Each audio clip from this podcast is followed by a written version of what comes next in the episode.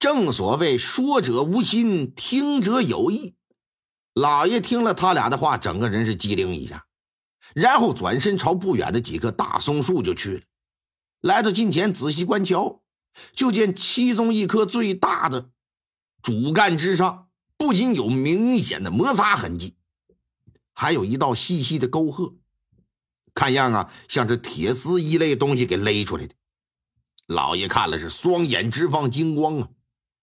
马上下山往家来，到了山脚下，在上山路口附近的树林间绕来绕去，很快就从一棵树上看到和山上那棵松树相同的勒痕了。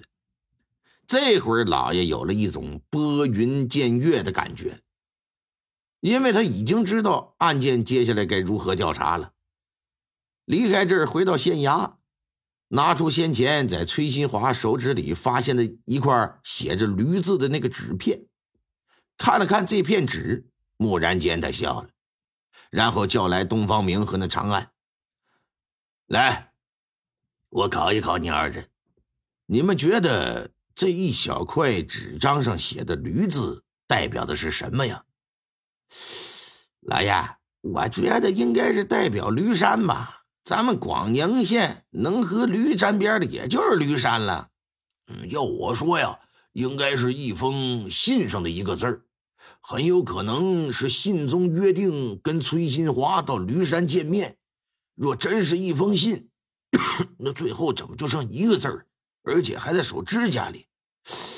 这似乎似乎是争抢所导致啊！切，你赶快拉倒吧，长安，写了一封信。把崔新华引山上，再把他杀了，再抢夺信件，那无疑是不想让别人知道写信的人是谁呗。也就是说，写信之人，那就是杀害崔新华的凶手呗。那你这么说，谁都会啊。大人，我这么推测，你看对不对？有点意思。只是什么人能做到写一封信就能让崔新华在这寒冬腊月一个人不设防的上山呢？哼。你二人想知道是谁吗？当然想啊，大人，您这是知道了。哎，先卖个关子。今天呢，已经天黑了，等明个再来揭晓答案吧。第二天一早，老爷让人把吴大全从牢里提出来，又叫人呢去传唤石宇、祝九运和殷柔柔。大堂之上，老爷一拍惊堂木。世人皆知驴山，可这山上啊，却从没有立下一块山名碑文。本官想找一位书法大家来书写，但思来想去，既是我们本县之内的名山，还是由县内百姓所写更为妥当。你们四人都是会写字之人呐，本县想要看看。你们所写的字体如何？来呀，笔墨伺候。衙役赶紧搬来一张桌子，拿来笔墨纸砚。这几个人是你看我，我看你，都是一脸的问号，不知道老爷这什么鬼名堂啊？嗯，吴大全，你先写，就写“一乌驴山”这四个字。吴大全先前被打了板子。屁股上的伤还没好利索呢，忍着痛来到桌子前面，拿起毛笔是哆哆嗦嗦、歪歪扭扭的写下四个字，然后以此类推。之后这三人的字迹明显要比吴大全好得多。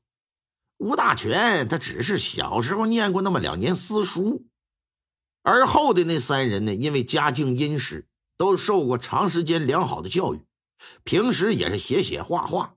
所以说，写个毛笔字儿这不在话下。衙役把这字啊，就呈到老爷面前来。老爷看了看字迹，嗯，写的不错。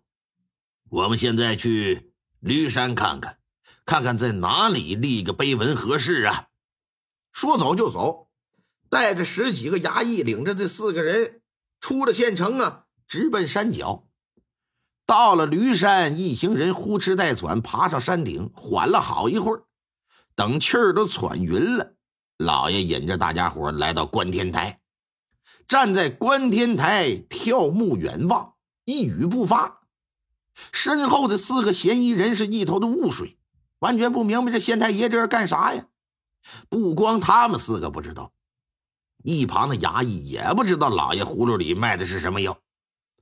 正在这么个当口，老爷沉声说道：“事到如今，杀害崔新华的凶手还不站出来吗？”呀哈！冷不丁来这么一句，这四个人都是为之一愣，表情各异，但谁也没展声。蓦然之间，马守成转过身来。眼神好像一把锋利的刀子似的，盯着这四位。本官已经知晓谁是凶手，若是主动承认且杀人缘由可值得原谅的话，本官会考虑从轻发落；若是想顽抗到底，非要让我点你的名字，到时判罚就不要怪我从重了。还是不吱声，的几位，哼。本官可给过你们机会了。来，祝九运、殷柔柔，你们可还不认罪吗？一听老爷这么一说，所有人的目光都瞬间聚集到这二人的身上，他们的眼神之中有惊讶，有疑问。凶手心说：“不是已经确定是吴大全了吗？怎么又变成这对夫妇了呢？”再看这对夫妇是脸色大变，尤其是那女子啊，显得挺慌张，赶紧扭脸看了看自家的爷们儿。祝九运一把就抓住了他的手腕：“大人，我们没杀崔金花，我们如何认罪啊？” 哼，还一副理直气壮的样子。你觉得本官会平白无故说你二人是凶手吗？哼。那既然大人有根据，请把你的证据拿出来好了。真是不见棺材不落泪。你来看。说话间就来到那棵大松树之前，拿手一指上面的勒痕，这是证据之一。说完呢，又拿出殷柔柔在大堂上所写那“一屋驴山”四个字，以及把崔新华手指甲里边。那个“驴”字的纸片也拿出来这两个“驴”字的字迹完全一样，说明是出自一人之手。这是证据二，还不够确凿吗？殷柔柔一听老爷这么一说，双腿一软，扑通一声就跪倒在地。祝九运赶紧伸手去拉他，说：“你干什么？你赶紧起来，赶紧起来！哎算了吧，还是忍了吧。大人，我招。”是我杀了崔新华。